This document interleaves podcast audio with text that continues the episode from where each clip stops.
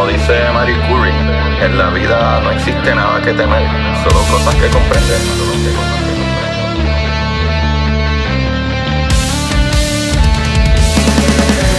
Recuerden, Cori, buscar la manera de aprender que más le divierta.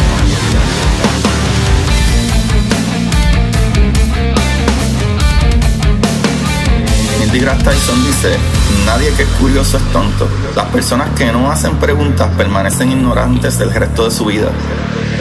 Y para ustedes, esto es curiosidad científica.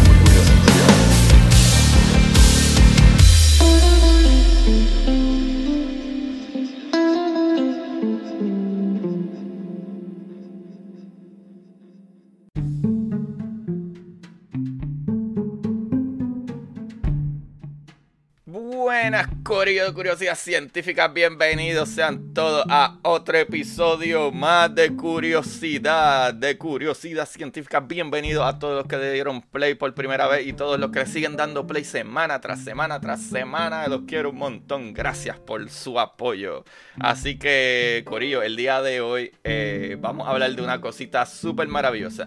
No de un personaje per se, ¿verdad? Que usualmente en los capítulos de web hablo de biografía, pero es que quería hablar de este instrumento que está maravilloso. Vamos a hablar del telescopio eh, gigante de Magallanes, Corillo, que sería. El Giant Magellan Telescope, ¿verdad? Por su sigla en inglés GMT. Corillo, ese es el nombre de este telescopio que se está construyendo en el norte de Chile. en el observatorio Las Campanas entre la región de Atacama y Coquimbo, papillo. Esto está brutal, Corillo. Esto está brutal. Pero antes tengo que darle un medio spoiler. Porque el episodio que viene el lunes. Anda pa'l caramba. ¡Wow! Tengo de invitado. Tengo. Es que yo no sé si decirlo, pero. Ay, que se chave, porque es que está brutal. Tuve de invitado, ya está grabado. Tengo que editar y hacer un par de cositas, pero tienen que esperar al lunes, lamentablemente. pero la espera va a valer la pena, Corillo. Este lunes, este episodio que sale el lunes, tuve la oportunidad de sentarme con Gabriel Nieves de GW5. Gabriel Nieves de GW5, Corillo. Ya ustedes saben que lo que hay es nerd por ir para abajo, hablando de, de, todo un poquito, pero en específico la idea del podcast se me ocurrió de traer todas estas películas, ya que Gabriel Nieves, él es productor.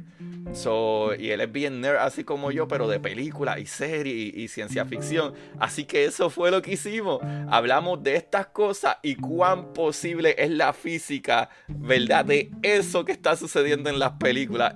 ¡Qué clase de palo! Yo, yo creo que es de las mejores conversaciones que yo he tenido, pero van a tener que lamentablemente esperar al lunes. Pero hoy este capítulo está brutal, papá, porque vamos a hablar del telescopio que está por venir, pero de aquí, de la Tierra.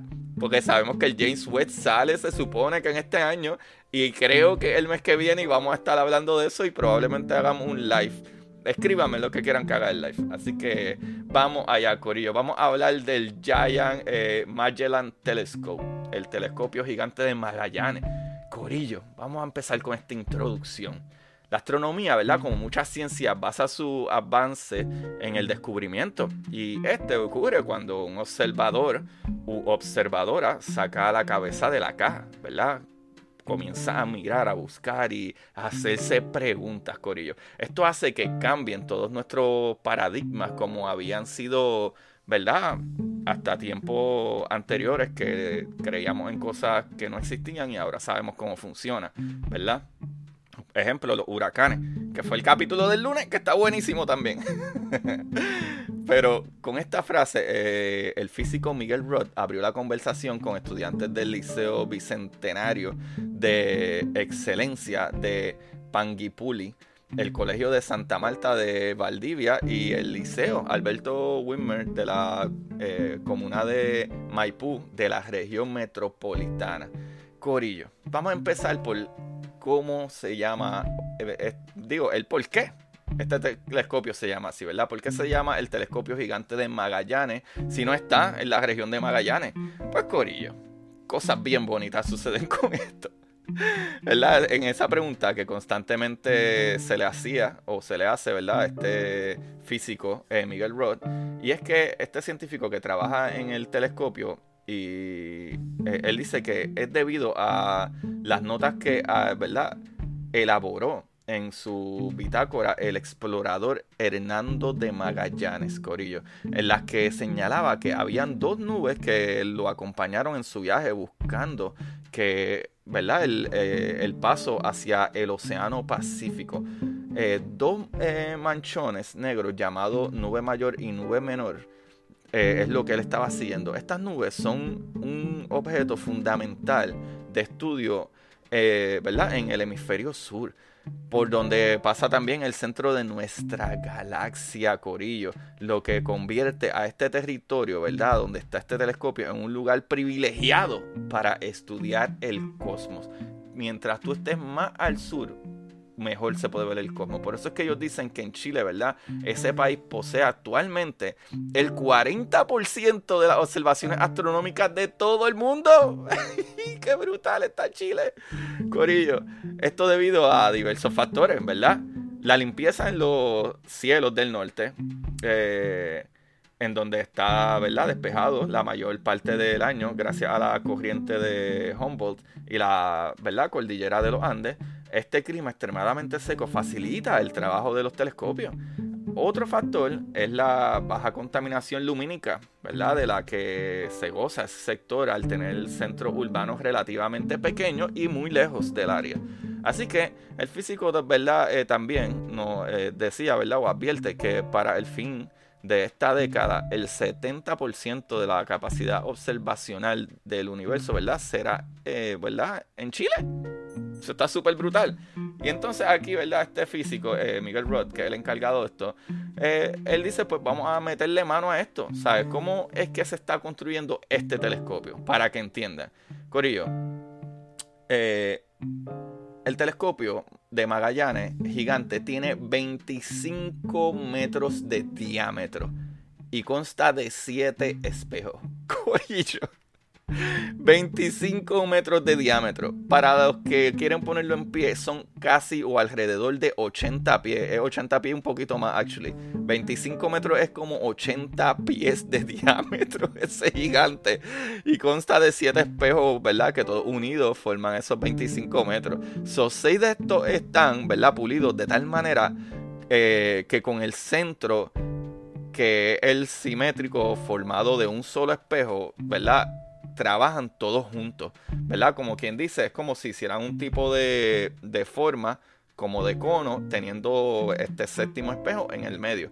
Eso está súper brutal. So, esto va a estar en un edificio de 22 pisos, no 22 pies, pisos de altura.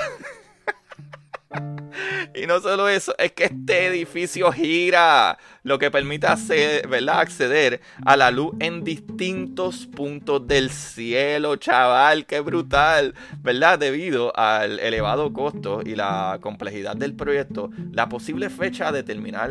Eh, ¿verdad? Este proyecto se ha reajustado varias veces por la actual pandemia mundial, ¿verdad? El COVID.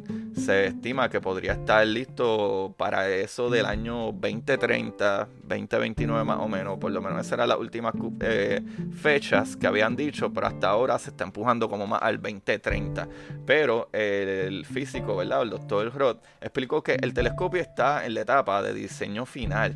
Ya se contrató, ¿verdad? La montura tres de los espejos que se van a necesitar estar listos y otros dos ya están fundidos y los demás ya están comprados, básicamente. O sea, ya eso, está, eso se pagó, lo es que los terminen de hacer y que los traigan. So, los astrónomos siempre quieren un telescopio más grande y les voy a explicar por qué sucede eso. ¿Qué sucede? El impulso inicial para la construcción de este vino desde la Fundación Carnegie, que es la dueña del observatorio Las Campanas. Hoy en día son 12 los socios entre universidades norteamericanas, coreanas, australianas, brasileñas y chilenas. Es importante destacar que Chile tiene acceso al 10% del tiempo de, ¿verdad? de observación, que es una ventaja tremenda, ¿sabe? Al lado de los otros países y otras universidades que vengan. Eh, eso está súper brutal. Ahora, hay ciertas cosas que tú puedes descubrir con este telescopio, ¿verdad? Para explicar de manera sencilla cómo funciona este aparato, que es lo que les mencioné antes, de por qué esa forma, o, ¿verdad? Este, por qué es que queremos telescopios más grandes, pues les voy a explicar. Es que, que un ejemplo súper chévere. Así como, ¿verdad? Así como tú tienes un cono, ¿verdad? Para recoger agua en una botella que tú haces tú buscas un cono que es más grande en la parte de arriba para que entre más agua y recoja más agua, ¿verdad? Dentro de a lo mejor un pico de una botella. Pues de esta misma manera, así mismo, se puede capturar más cantidad de, luz que entra, ¿verdad? De fotones eh, al telescopio. Eh, este telescopio funciona bajo el mismo principio para aumentar su capacidad, ¿verdad? De colectar fotones, o sea, fotones, luz. Y eso está súper, súper brutal. Ahora, ustedes dirán, ok, pero hay par de telescopios, sí. Pero cada vez seguimos entendiendo mucho mejor la, manera de observar y se necesitan nuevos telescopios que vean de, ¿verdad? de manera diferente, por ponerlo así. Porque hay muchísimos rangos de luz. Y, por ejemplo, nosotros tenemos el telescopio Hubble, que está allá en el espacio. Pero el telescopio, eh, eh, ¿verdad? Este telescopio de Magallanes va a ver 10 veces más, ¿verdad? 10 veces más claro que el telescopio Hubble que está en el espacio por el tamaño que tiene y la, y la verdad y el equipo y la tecnología nueva que tiene aparte que recibe mucho más luz, es gigantesco, ¿sabes? Esto está súper brutal, a pesar de que va a estar, ¿verdad? Dentro del planeta, que la atmósfera y el aire nos molesta un, un poco, pero como ya dijimos, en esa área de Chile es el sitio perfecto, porque aparte de que hay menos contaminación lumínica, también es bastante seco y los vientos, ¿verdad? Que hay no molestan tanto, o parece que no hay tanto movimiento de aire así como en otras partes del mundo. Y está al sur, ¿verdad? Del planeta. Está en el área centro-norte de Sudamérica, pero está al sur del planeta, que es por donde pasa literalmente el Milky Way, que se ve clarito pasando por ahí. Eso está ridículamente brutal. Socorillo.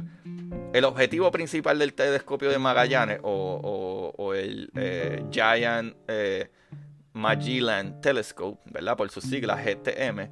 Es, ¿verdad? El principal objetivo del telescopio de Magallanes es explorar y analizar de una forma exhaustiva las características de los agujeros negros. Corillo, no solo eso, también la energía oscura. Tratar de observar o tener eh, eh, pruebas de cómo está, ¿verdad? Funcionando la energía oscura o cómo está afectando, eh, ¿verdad? a los planetas y a las galaxias. Corillo, no solo eso, la atmósfera de los exoplanetas. Este telescopio va a básicamente mirar mucho más allá que ni siquiera el mismo Hubble para poder estudiar algún cambio, ¿verdad? Que haya o que se pueda observar de cómo funciona o cómo atraviesa la luz en esta atmósfera de otros planetas para ver, mira, si hay vida para contestar esa pregunta que es la gran pregunta. ¿Estaremos solos?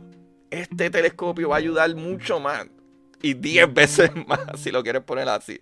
Corrido exoplanetas, ¿verdad? Que son planetas que se encuentran fuera de nuestro sistema solar, eh, ¿verdad? Que ya han sido descubiertos. Además, se han puesto, ¿verdad? Eh, se han puesto, ¿verdad? Para apoyar la teoría del, del Big Bang.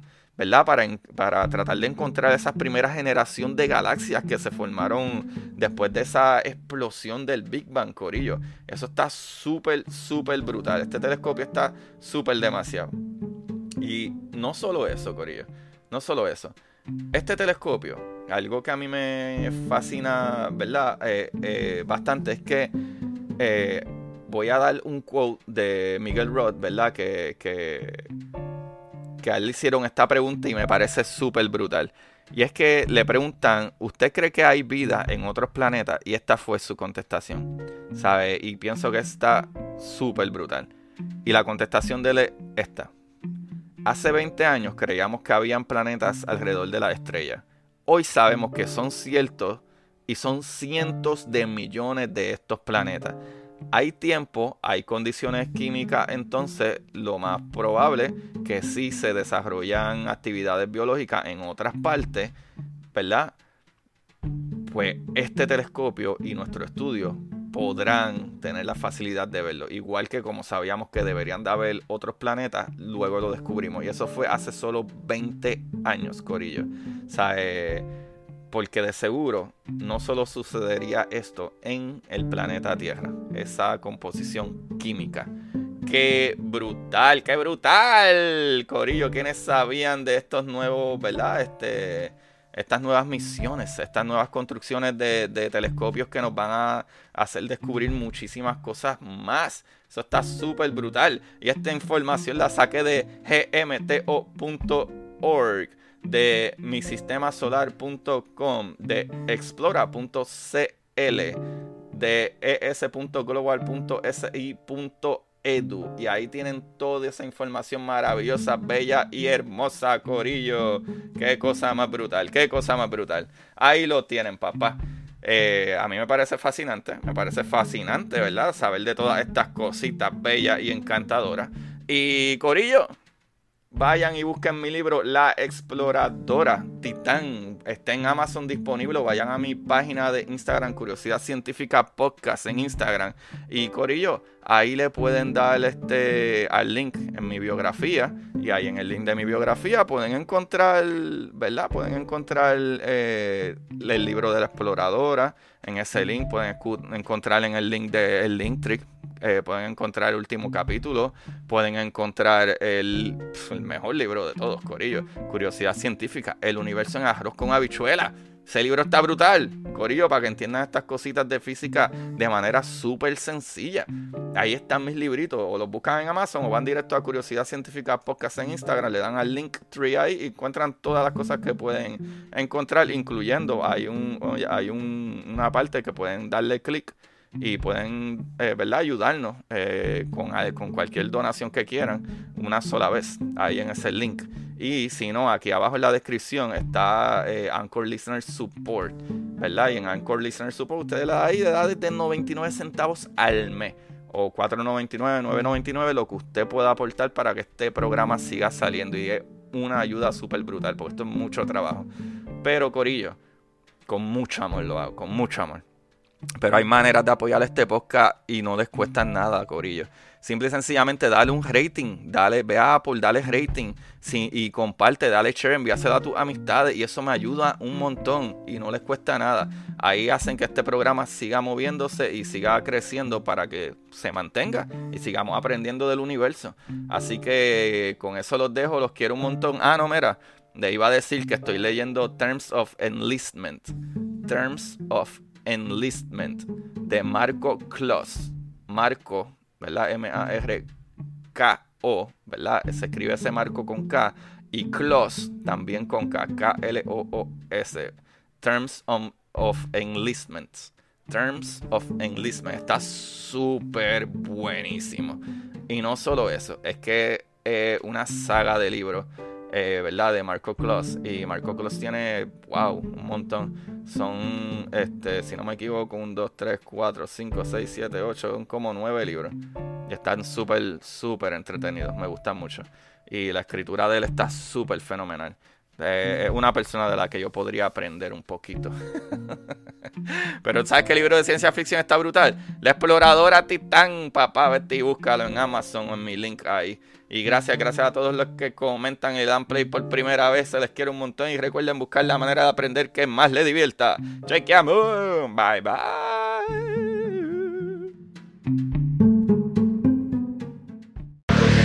Y para ustedes, esto es curiosidad científica.